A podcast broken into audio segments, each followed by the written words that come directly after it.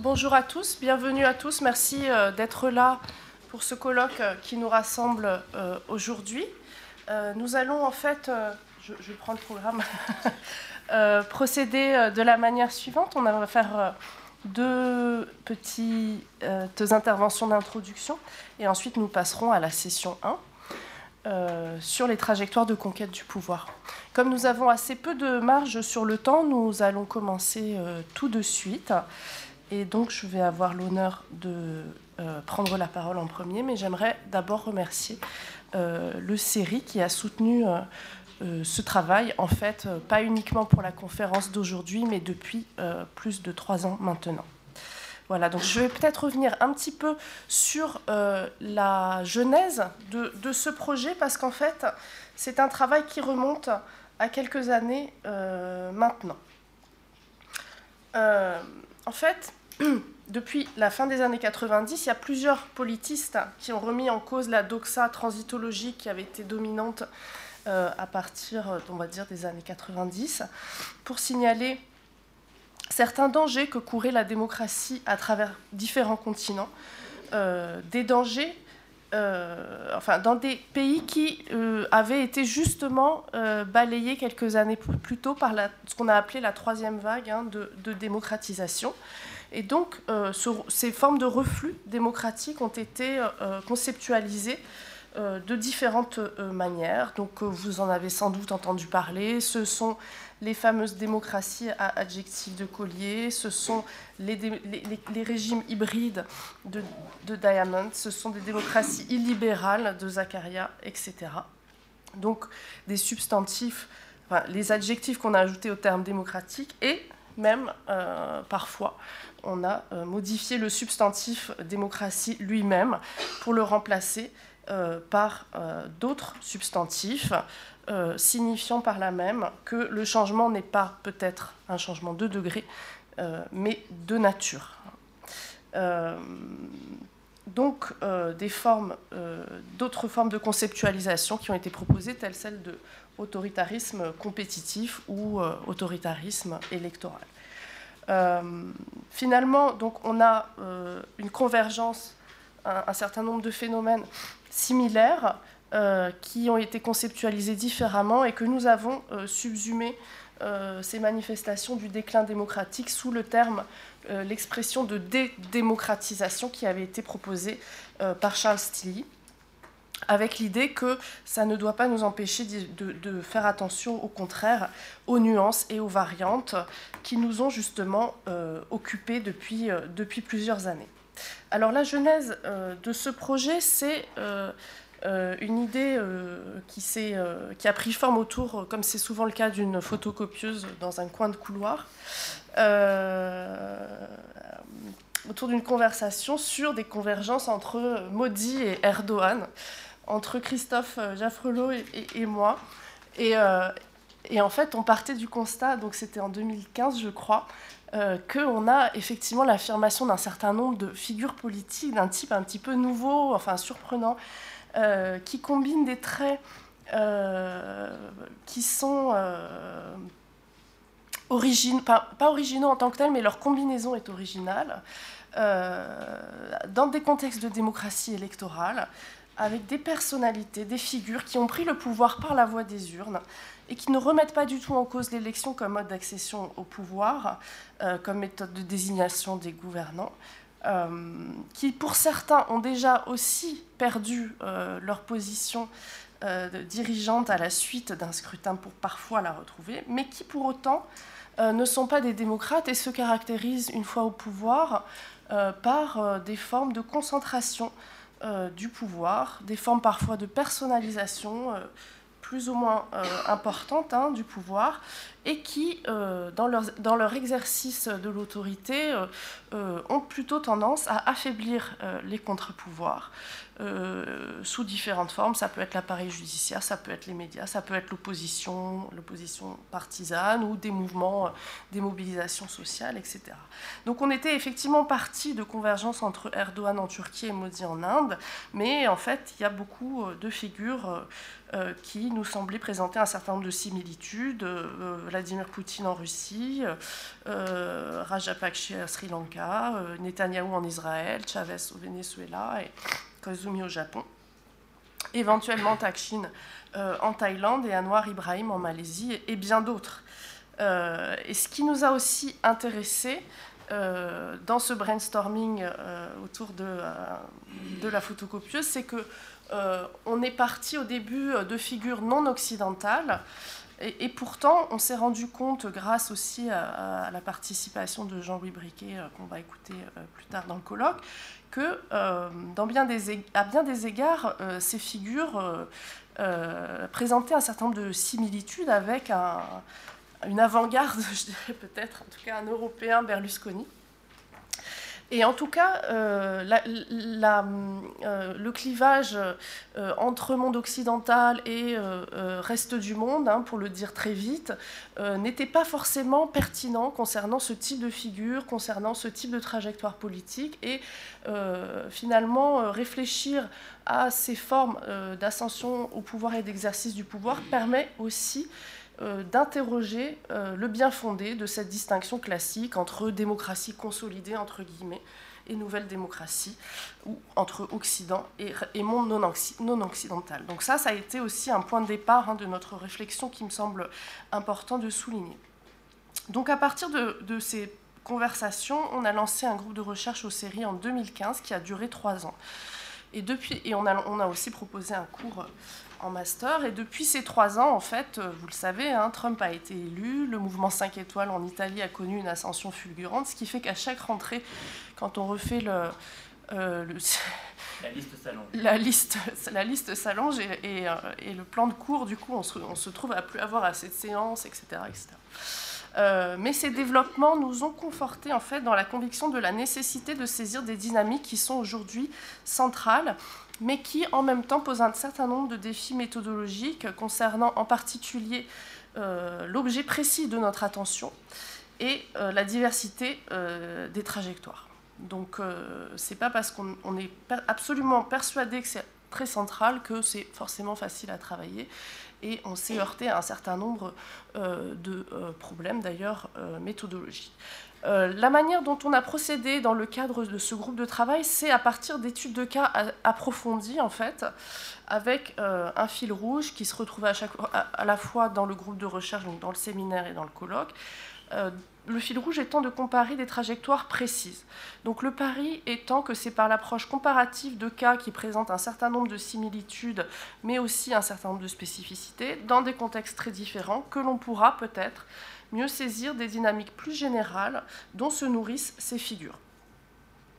Euh, donc, je pense que c'est le point de départ vraiment central. Ensuite, concernant les écueils auxquels nous avons été confrontés et auxquels nous sommes toujours euh, confrontés d'une certaine manière, il y a un premier écueil qui, est important, qui, est euh, en fait là, dès qu'on travaille sur des questions de démocratie, etc., c'est la dimension normative. Euh, puisque euh, on est parti, hein, l'intitulé de notre euh, groupe de recherche, c'était les nouveaux démagogues. que l'on parle de démagogue ou de populisme, etc., etc., ce sont des termes qui charrient quand même une connotation dépréciative, que ça soit bien sûr dans le débat politique lui-même, hein, la dimension normative du terme de démagogue est évidente, que ce soit vraiment aussi dans l'analyse des, des phénomènes politiques. Et donc, euh, il nous a semblé important de, euh, bien sûr, garder à l'esprit cette dimension euh, normative et de ne pas la prendre pour argent comptant, mais d'essayer de mettre une certaine distance, même si ce n'est pas toujours facile.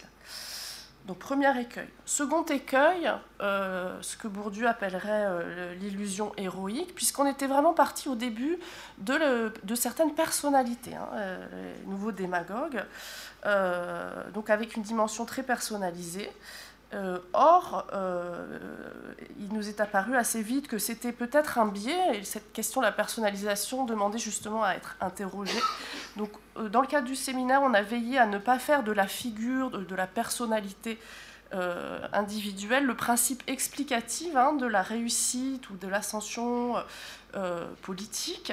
Et au contraire, on a tenté de privilégier l'examen au-delà des figures individuelles de dynamique plus structurelle. C'est aussi pour ça qu'on est passé de nouveaux démagogues au populisme.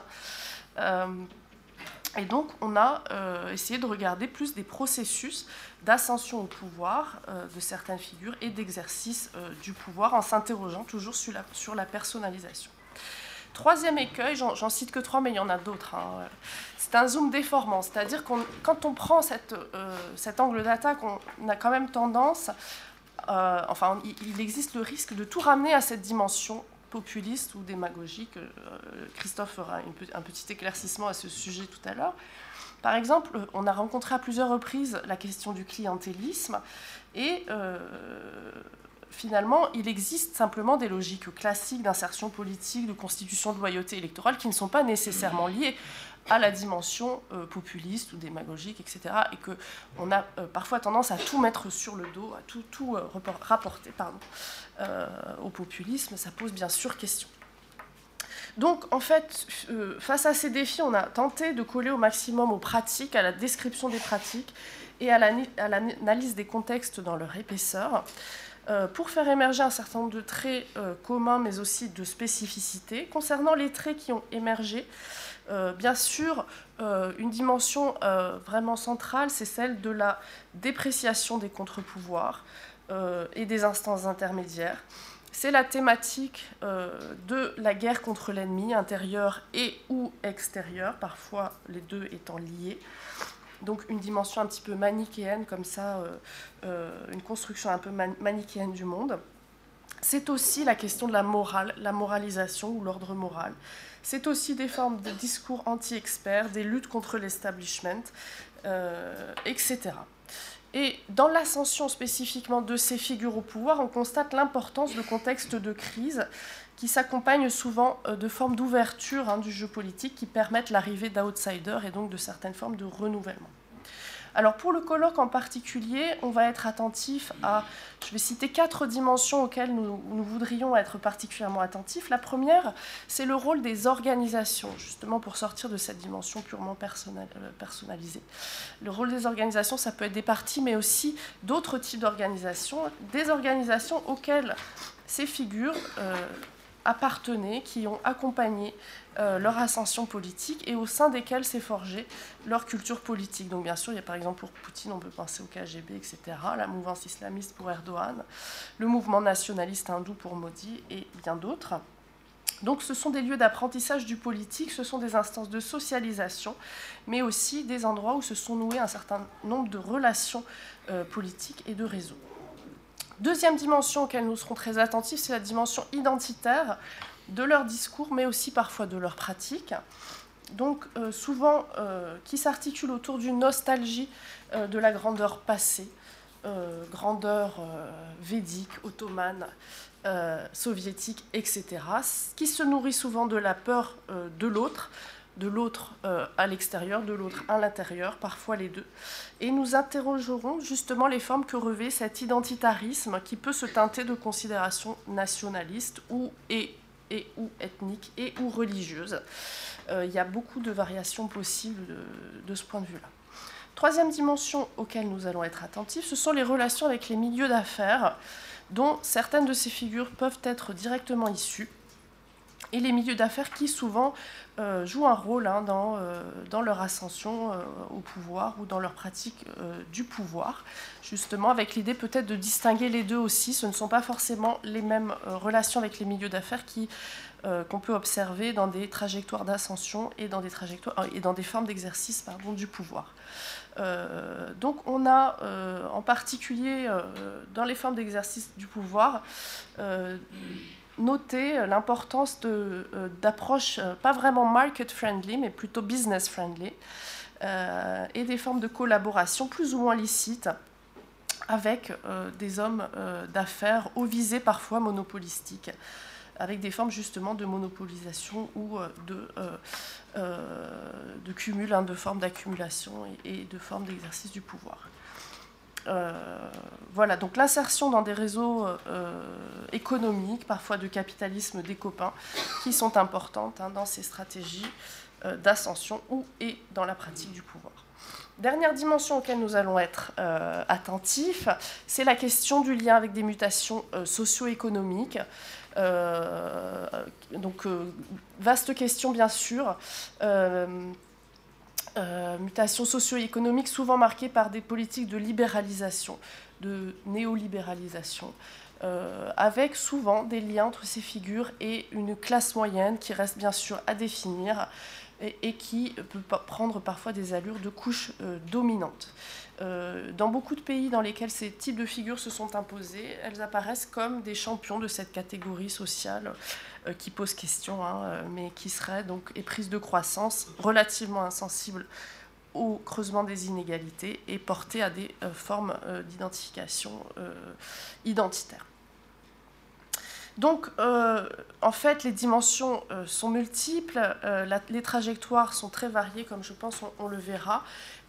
Pour finir, je voudrais insister sur une chose, c'est que jusqu'à présent, j'ai insisté sur la dimension comparative entre des études de cas approfondies, mais pourtant, il y a une autre dimension importante, c'est qu'on a aussi des trajectoires de des dynamiques pardon, de circulation euh, qui semble importante avec euh, des formes euh, de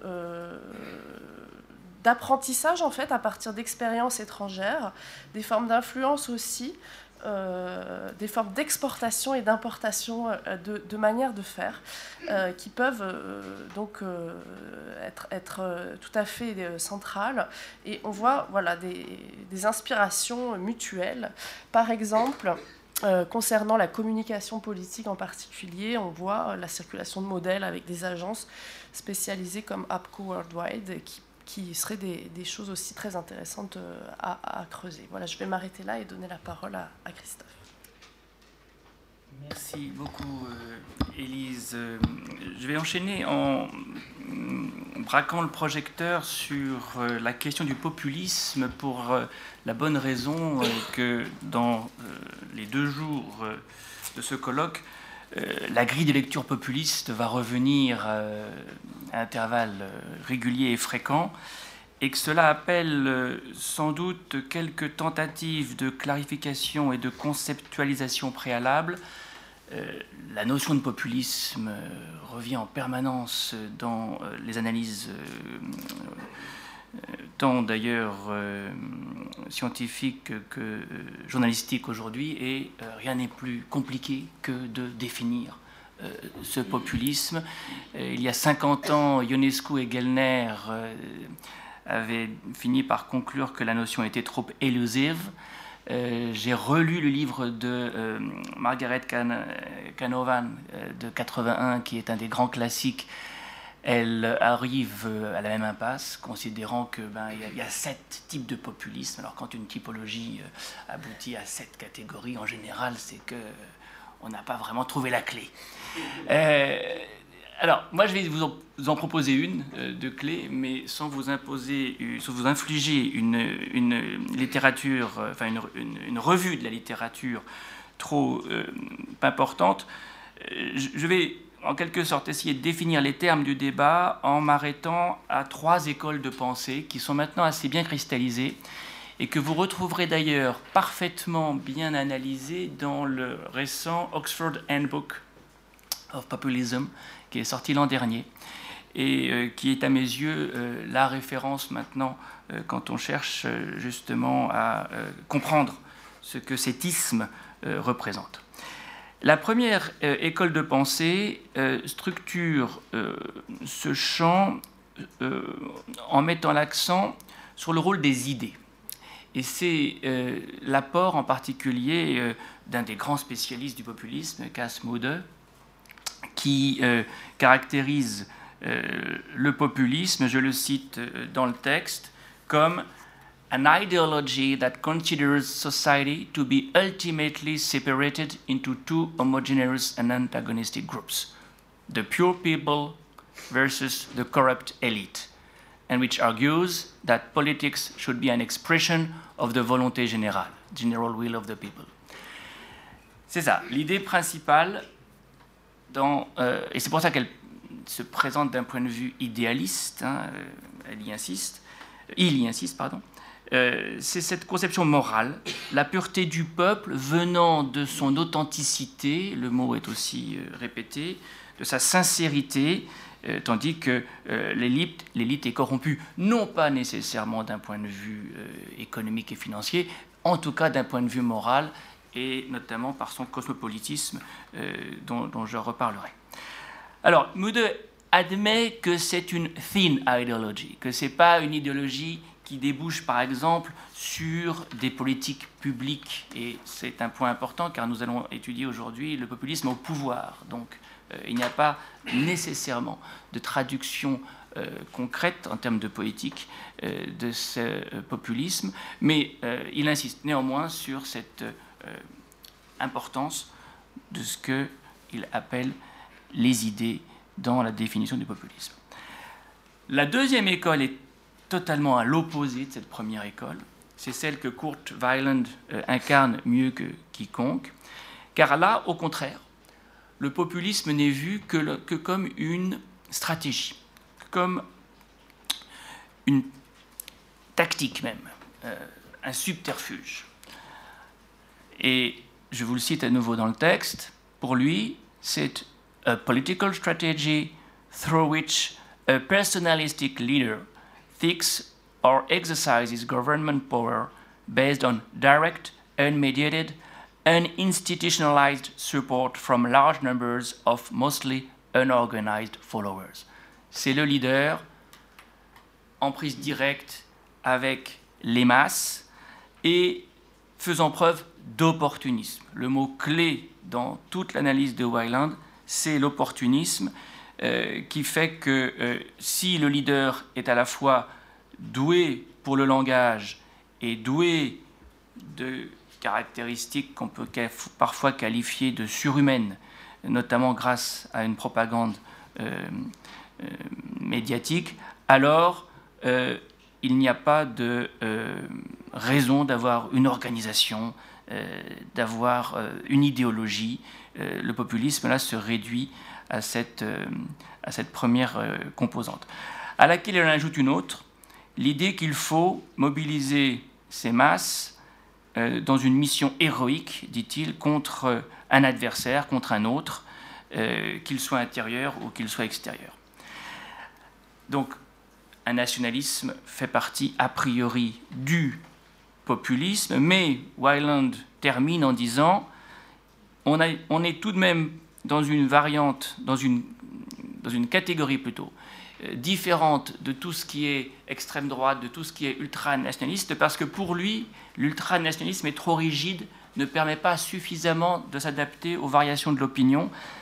À nouveau, c'est euh, le pragmatisme, donc l'opportunisme, qui est pour lui très important, et donc on ne doit pas trop croire à ses idées.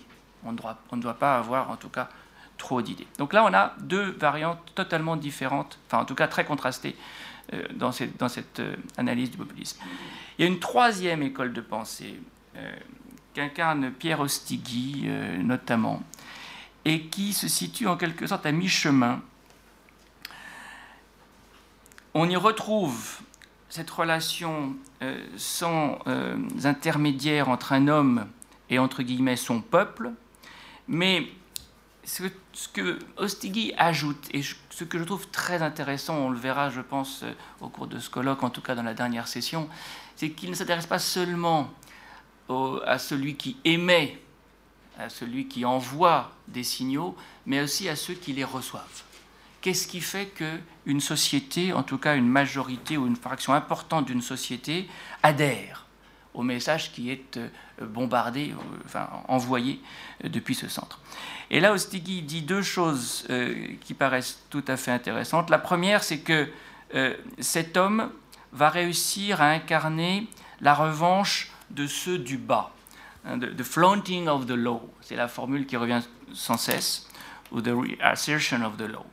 Euh, l'idée, c'est que cet homme va réussir à partager les manières, voire la culture, le langage d'une plèbe, ce qui va d'ailleurs euh, euh, se traduire par euh, un goût pour la provocation, pour la transgression, pour la vulgarité. et tout ça au nom, évidemment, du, du, rejet des élites qui sont certes bien polissées, mais coupées justement des masses, à nouveau par cosmopolitisme, le mot revient dans sa bouche. Non seulement ce leader peut apparaître comme moi, mais il est aussi doué à nouveau de vertus euh, exceptionnelles. Euh, conclut en disant The leader is both like me and an ego ideal. Quelqu'un qui peut être un sauveur auquel on peut s'identifier. Et, cette interface est, des plus intéressantes euh, dans la compréhension qu'il y a de, cette relation entre euh, l'homme et, entre guillemets, les foules.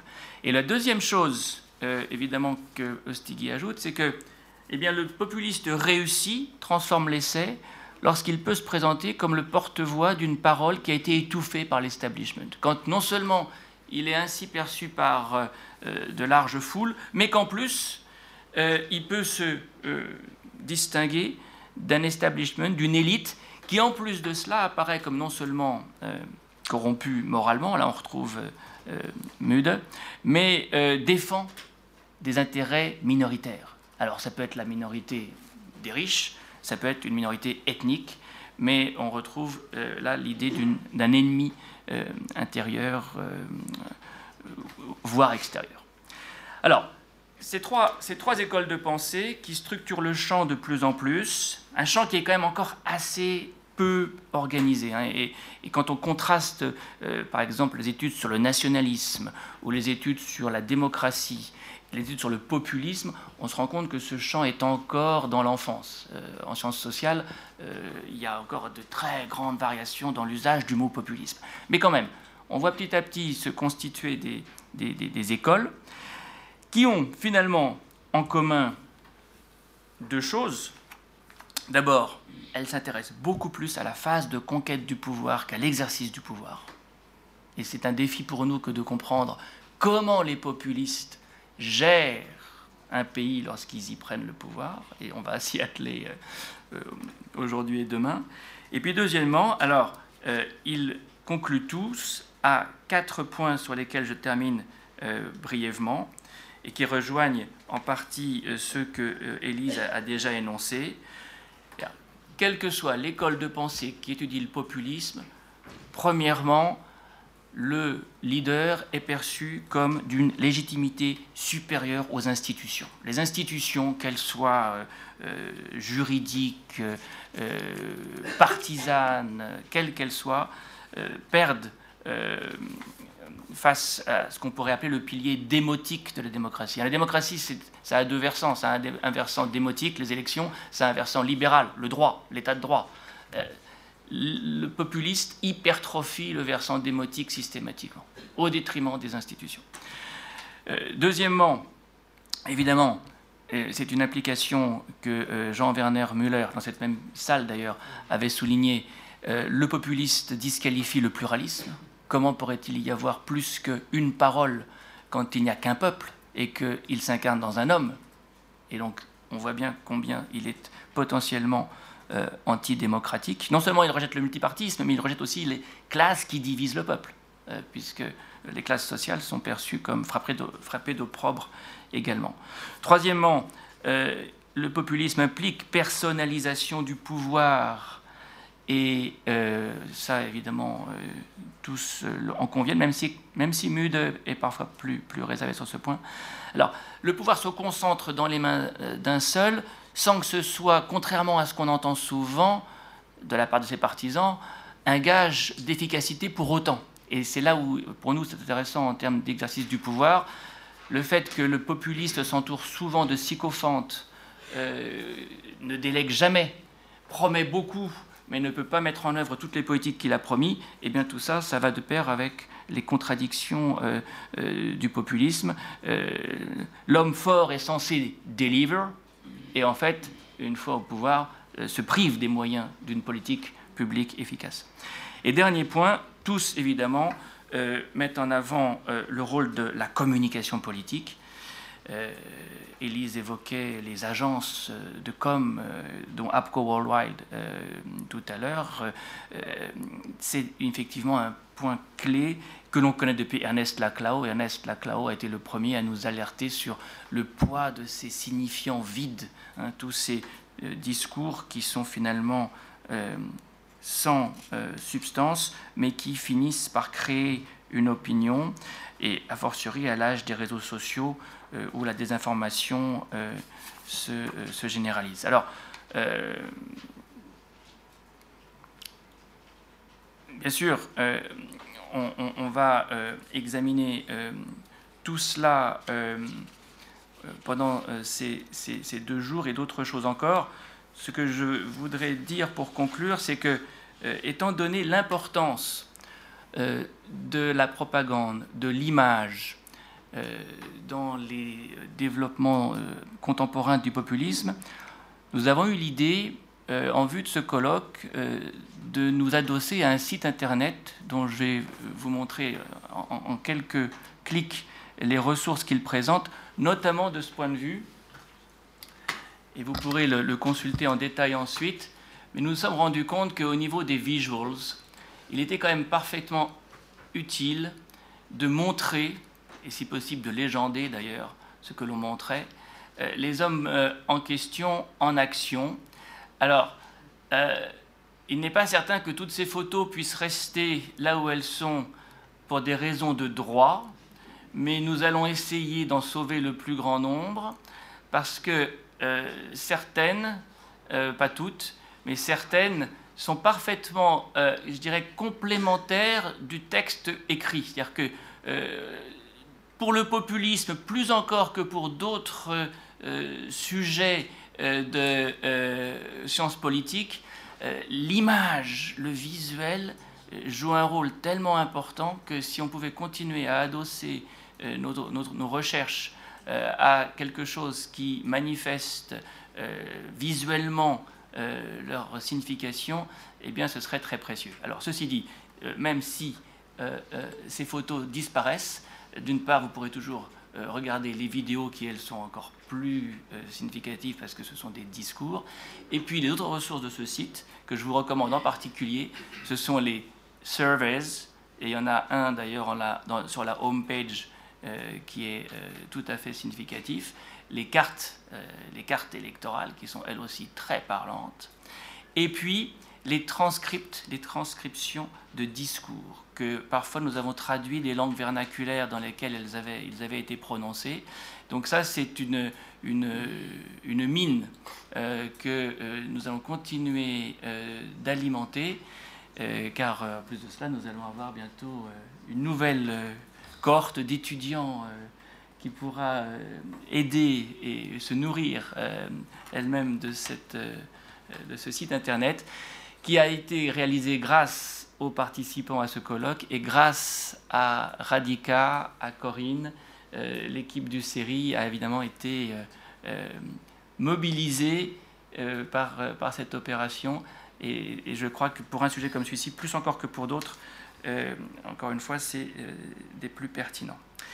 Voilà, J'en termine là juste pour euh, euh, euh, juste finir par dire une, chose. Il n'y a pas que des machines à café aux séries. Euh, il y a aussi aux photocopieuses, mais même si elles remplissent un office tout à fait important, euh, justifiant d'ailleurs que le télétravail euh, a ses limites, enfin que se voir permet parfois de, se dire des choses qu'on n'a pas prévu de se dire, et ça c'est très important à, garder.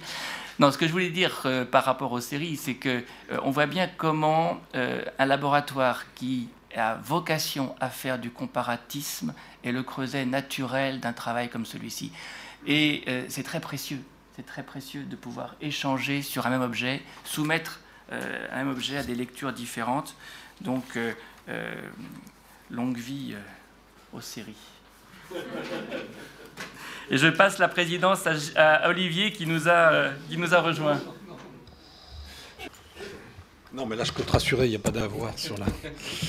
Nous existons depuis 1952 bien avant, je pense, la plupart de nous dans cette salle. Donc, euh, bon, euh, en tous les cas, d'abord, je voulais dire le plaisir que j'ai d'être d'être là.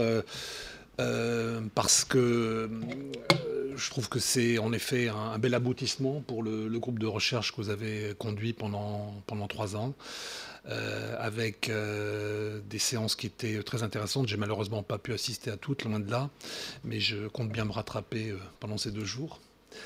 et nous avons aussi un projet de publication, donc que je me permets déjà d'annoncer aussi, et, en, anglais et en français. Et je pense que ça, c'est quelque chose qui nous permettra aussi de donner une, diffusion plus grande aux travaux qui ont été accomplis dans ce, dans ce groupe et à ce qui sera présenté ici même aujourd'hui. Et euh, aussi, euh, ce que je voudrais souligner évidemment, dans, et ça se voit aussi dans le colloque, euh, c'est que c'est, je dirais, c'est pas seulement un colloque aux séries, c'est un colloque du série. Je veux dire par là que énormément de, collègues du série ont, participé à ce colloque autour de, ce, de cette question de, des démagogues qui peu à peu devenue celle du populisme. Et, je trouve que c'est évidemment quelque chose qui, est très très important pour un euh, pour un laboratoire de recherche que de pouvoir agglomérer autour de certaines thématiques euh, un nombre euh, important de, collègues, ce qui a été le cas ici, donc de collègues qui travaillent sur des, sur des terrains très très différents. mais, mais, mais, qui ont été réunis autour de, ce thème. Donc, merci en tous les cas à Élise et à, Christophe d'avoir mené ce, ce, travail jusqu'au bout. Il y a encore quelques étapes, mais voilà, les choses sont, bien, euh, je crois, en, place. Alors, euh, Christophe et, et Élise ont, déjà, euh, je crois, bien posé le, décor sur pas mal de choses. Je, rajouterai un certain nombre de points. C'est vrai que dans tous les travaux, et ils commencent à être assez nombreux, euh, consacré au populisme, surtout, je dirais, dans la dernière vague, hein, c'est-à-dire des dix dernières années, euh, il y a toujours un passage obligé, presque systématique, celui où, d'emblée, le chercheur va insister sur la polysémie du terme populisme. Christophe l'a fait très bien en, en présentant les trois écoles. Et je dirais à juste titre, Contrairement toutefois à ce qui est parfois avancé, cette polysémie n'invalide nullement le recours à cette catégorie d'analyse. Je parle bien de catégorie d'analyse, hein, et pour bien m'écarter déjà tout, de suite de la question normative. Après tout, il y a beaucoup de termes qui sont utilisés en sciences sociales et qui ont des sens contestés, disputés, et cela n'invalide nullement d'y avoir recours. Donc je ne vois pas pourquoi le populisme souffrirait davantage euh, de, cela que d'autres termes qui sont tout aussi, pas nécessairement confus, mais qui prêtent aussi à des interprétations variables. Le tout, c'est simplement de préciser, en effet, comme Christophe l'a fait en présentant ces trois écoles, qu'est-ce qu'on met derrière ce terme en termes conceptuels, mais une fois qu'on a précisé cela, on peut l'utiliser comme on peut utiliser d'autres termes. Même si, évidemment, il, prête ensuite à des récupérations euh, de type journalistique ou euh, d'hommes politiques qui évidemment n'auront pas euh, la même finesse dans l'analyse. Mais je dirais, un, concept et, un champ sur lequel Christophe et moi avons beaucoup travaillé aussi, qui est celui du nationalisme, souffre exactement des mêmes déficits. Il n'empêche qu'on peut bel et bien euh, utiliser euh, nation et nationalisme comme des concepts euh, si on les a précisés. Et donc je pense que populisme, dans ce sens-là, repose exactement sur la même chose. Mais je ne vais pas euh, élaborer, surtout pas en début de, colloque, une définition du populisme euh, qui risque d'être compliquée à élaborer, surtout a priori. Mais il me paraît assez juste de partir du substantif auquel le populisme fait référence, c'est-à-dire en fait l'idée de peuple. L'idée de peuple.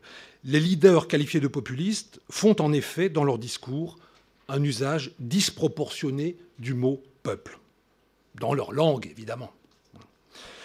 Ce mot n'est pas leur apanage, évidemment. Hein. D'autres leaders politiques vont utiliser le terme de peuple. Mais les, les, populistes y ont recours de façon systématique et surtout le sens qu'ils confèrent à ce mot les distingue des autres courants politiques de droite comme de gauche. Un tout petit rappel historique euh, qui me paraît important.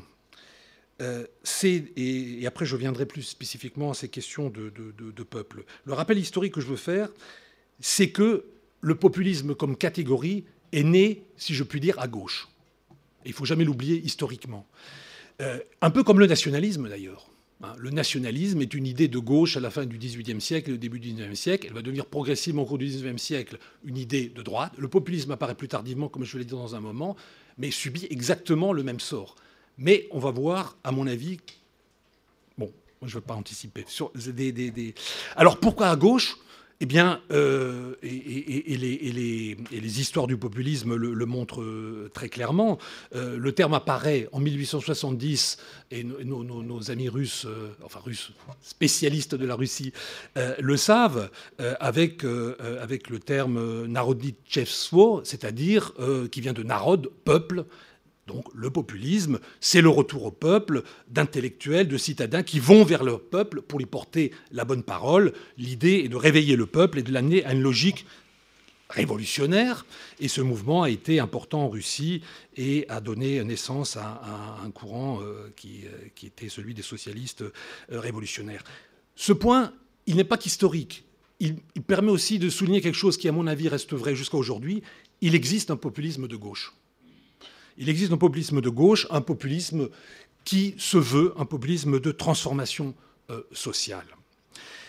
Et d'ailleurs, euh, c'est assez intéressant de voir que, historiquement aussi, toujours cette version, disons, de, gauche, on la retrouve un peu plus tardivement aussi aux États-Unis à la fin du XIXe siècle, euh, avec la création du People's Party, le parti du peuple. C'est aussi un parti qui est différent de, son vis-à-vis russe, hein, si je puis dire, parce que là, aux États-Unis, il a une dimension agrarienne.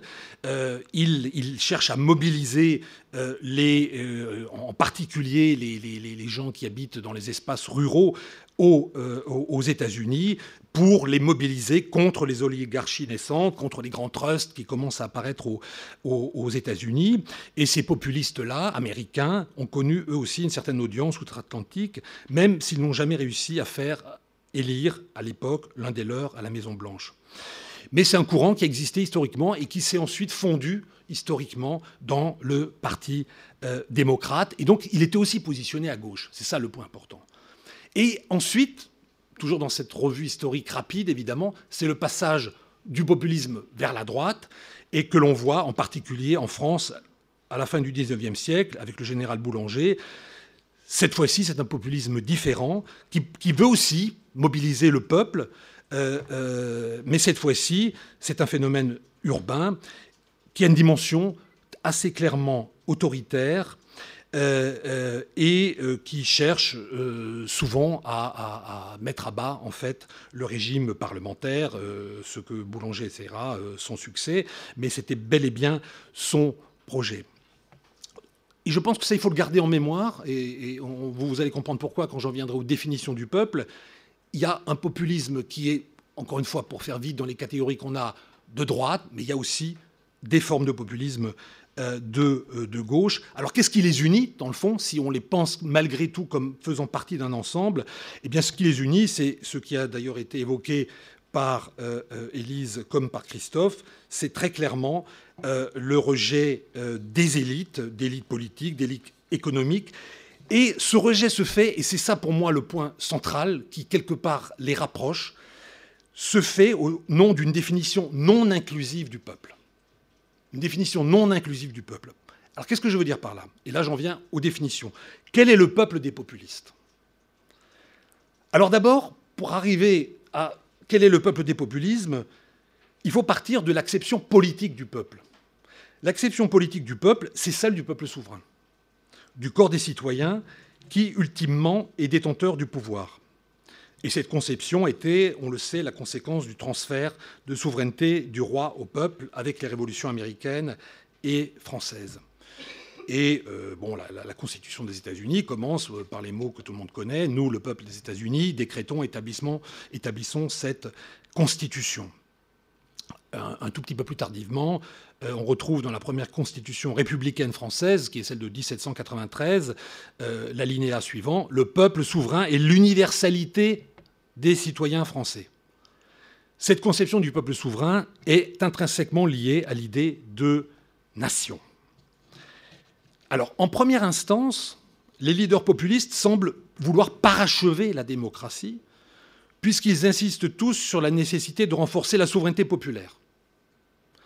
Ce renforcement exige l'établissement d'une démocratie de proximité, voire directe, qui passe entre autres par la systématisation du référendum d'initiative populaire, qui permettrait précisément d'entendre ce que le peuple a à dire. Donc à première vue, encore une fois, le populisme apparaît comme une sorte d'accomplissement de la démocratie. Mais c'est précisément cette hyperdémocratie qui pose quantité de problèmes. En effet, elle conduit à une expression en quelque sorte sauvage de la volonté générale qui récuse toute médiation, d'où fréquemment, sinon un antiparlementarisme affiché, du moins un encadrement très strict du pouvoir parlementaire et plus largement politique. Ajoutons que cette démocratie intégrale est ce que Georges Sorel qualifiait au début du XXe siècle de mythe, c'est-à-dire quelque chose qui est irréalisable dans la pratique. Je pense que de ce point de vue-là, il n'est pas inutile de revenir parfois aux textes fondateurs, à certains textes fondateurs, et je voudrais juste ici brièvement évoquer Jean-Jacques Rousseau. Jean-Jacques Rousseau qui, en 1762, écrit dans le contrat social deux choses euh, qui, à mon avis, restent valables aujourd'hui. D'une part, alors il y a beaucoup de choses évidemment dans ce livre très très riche et sur lequel on peut revenir toujours avec, euh, en découvrant autre chose. Mais il y a deux choses sur lesquelles je voudrais insister. La première chose, c'est ce qu'il dit de l'inaliénabilité de la souveraineté. L'inaliénabilité de la souveraineté fait que, je le cite, le souverain, qui n'est qu'un être collectif, ne peut être représenté que par lui-même. Donc, en clair, il nous dit, seule la délibération continue, et donc, quelque part, la démocratie directe, sont en principe, et ça, ce point est important, légitime, en principe. Parce que, dans le même mouvement, Rousseau écrit et désamorce finalement cette exigence de démocratie directe en, disant, en écrivant plutôt, s'il y avait un peuple de Dieu, il se gouvernerait démocratiquement. Un gouvernement si parfait ne convient pas à des hommes. Fin de citation. Donc ça, c'est le point important. Il y a un idéal, c'est la démocratie directe. Il y a une réalité, les hommes étant ce qu'ils sont, cette démocratie directe n'est pas possible. Et donc, la faiblesse de la vertu civique comme d'autres raisons, la taille trop grande des États, les inégalités entre citoyens, empêchent donc l'instauration d'une démocratie permanente. En clair, il n'existe pas d'alternative au processus électif pour désigner les dirigeants politiques des différentes nations. Donc derrière l'invocation ritualisée de la souveraineté du peuple par les populistes, ces derniers ont en réalité une vraie difficulté avec le caractère inclusif de la souveraineté. Il ne cesse de dénoncer les élites, terme vague sous lesquels sont rangés pêle-mêle les dirigeants politiques nationaux, aujourd'hui les eurocrates, les financiers, les leaders d'opinion, les intellectuels, etc. Les populistes retranchent finalement arbitrairement ces élites des peuples, alors même que ces élites concourent tout aussi légitimement à l'expression de la souveraineté politique que les autres. Et là aussi, si on reprend par exemple l'article 3 de la Constitution de la Ve République, on, y lit la chose suivante. La souveraineté nationale appartient au peuple, qu'il exerce par ses représentants et par la voie du référendum. Et le point qui vient est important. Aucune section du peuple, ni aucun individu ne peut s'en attribuer l'exercice. Or, ça c'est moi qui dis ça maintenant, or c'est précisément à ce retranchement que les populistes se livrent, et ce au nom d'autres conceptions plus étroites du peuple. Alors quelles sont ces conceptions? Elles sont en fait, à mon sens, de deux types. La première acception alternative du peuple est de nature, on pourrait dire, historico-culturelle. Dans cette approche, peuple renvoie à l'existence de certains attributs communs, la langue, l'histoire, euh, le territoire, la religion, les coutumes, etc.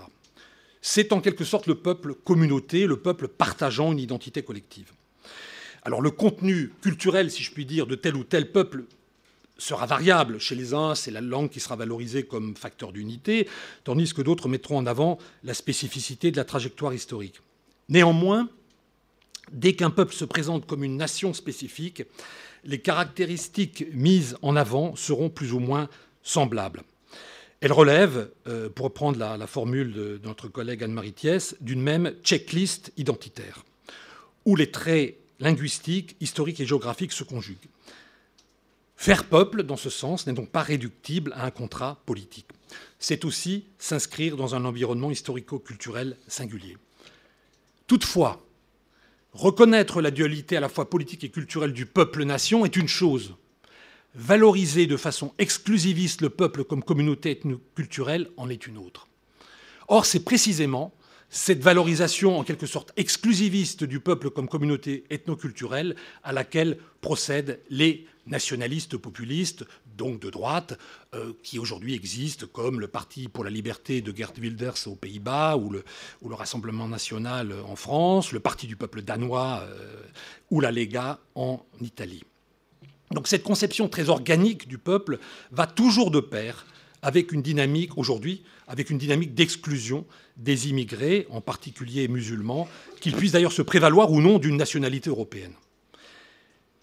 Mais hier, je dirais, cette logique-là, de nature organique, fonctionnait exactement de la même façon avec des mécanismes d'éviction visant à l'époque, fin du 19e, début du 20e siècle, euh, les juifs, mais aussi d'autres minorités religieuses. C'est donc cette conception fermée de l'identité évoque, pour reprendre la rhétorique chère, à Charles Maurras, qui était donc le théoricien de l'action française et dont on a pas mal reparlé euh, euh, au début de l'année à, l'occasion de la parution dans la collection bouquin de, son livre L'avenir de l'intelligence. donc, pour reprendre la formule de Maurras, ce qui compte, ça n'est pas le pays légal, celui représenté par les assemblées parlementaires, mais le pays réel. Le pays réel, c'est quoi? C'est ça précisément. C'est le vrai peuple censé être dépossédé du pouvoir. Ça, c'est la première conception. Cette conception ethnoculturelle. La seconde conception, alternative, disons, du peuple, elle est de nature différente, elle est, elle est de nature sociale.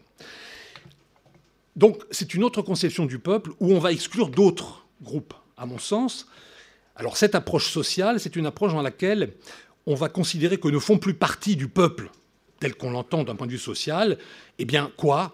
Ce que Pierre Birnbaum appelait les gros.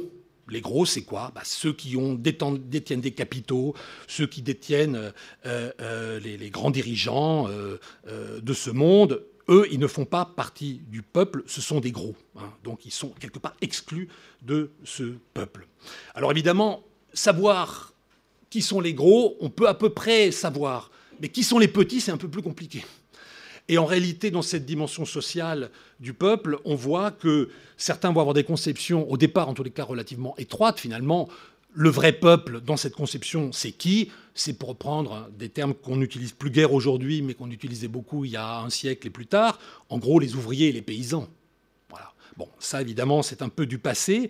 Et dans les conceptions sociales, disons, du peuple aujourd'hui, la, je dirais la, palette est beaucoup plus large. Ce ne sont plus seulement les ouvriers et les paysans, mais ce sont en gros euh, tous ceux euh, qui euh, n'ont pas beaucoup de pouvoir, qui n'ont pas de biens ou très très peu de biens, ni terre, ni biens immobiliers, ni capital, etc., etc. Et donc ça fait une masse quand même assez importante de gens qui font partie des petites gens, comme on les appelle souvent aujourd'hui, euh, euh, de ce peuple euh, qui est différent, qui se différencie des gros, et qui quelque part est le vrai peuple, le vrai peuple entendu au sens social, ceux qui vendent donc leur force de travail, ou qui peuvent avoir des moyens de production, mais en général limités. Et donc on arrive à une conception, aujourd'hui en tous les cas, de ce peuple social, où on a une masse assez large face à une poignée de gros pour reprendre la formule de, de, Birnbaum. Et je vais finir là. Pour moi, le cœur du populisme se trouve dans cette contradiction centrale. La contradiction centrale, c'est qu'il repose sur la glorification permanente de la souveraineté du peuple, tout en excluant les élites et en invoquant une sorte de vérité du peuple, qu'elle soit pour les uns ethno-nationale, pour les autres euh, euh, sociale. Mais ce qui les unit, c'est bien cette logique de, non-inclusivité du peuple, qui est, à l'inverse, comme je l'ai dit, euh, euh, euh, centrale dans la définition politique du peuple. La, définition politique du peuple, en démocratie, est une, dimension, par définition, inclusive. Voilà ce que je voulais, dire. Peut-être dernier mot qui, ne, qui va nous donner du travail, mais qui n'est peut-être pas toujours très, encourageant en tant que citoyen. Je pense que pour tout un tas de raisons que je n'ai pas le temps de, sur lesquelles je n'ai pas le temps d'épiloguer aujourd'hui, mais sur lesquelles on pourra revenir, je pense que comme phénomène politique, le populisme euh, est là pour durer. Euh, on voit que c'est devenu un phénomène assez largement global et, je crains qu'on ne soit pas tout à fait au bout euh, de cette phase, malheureusement.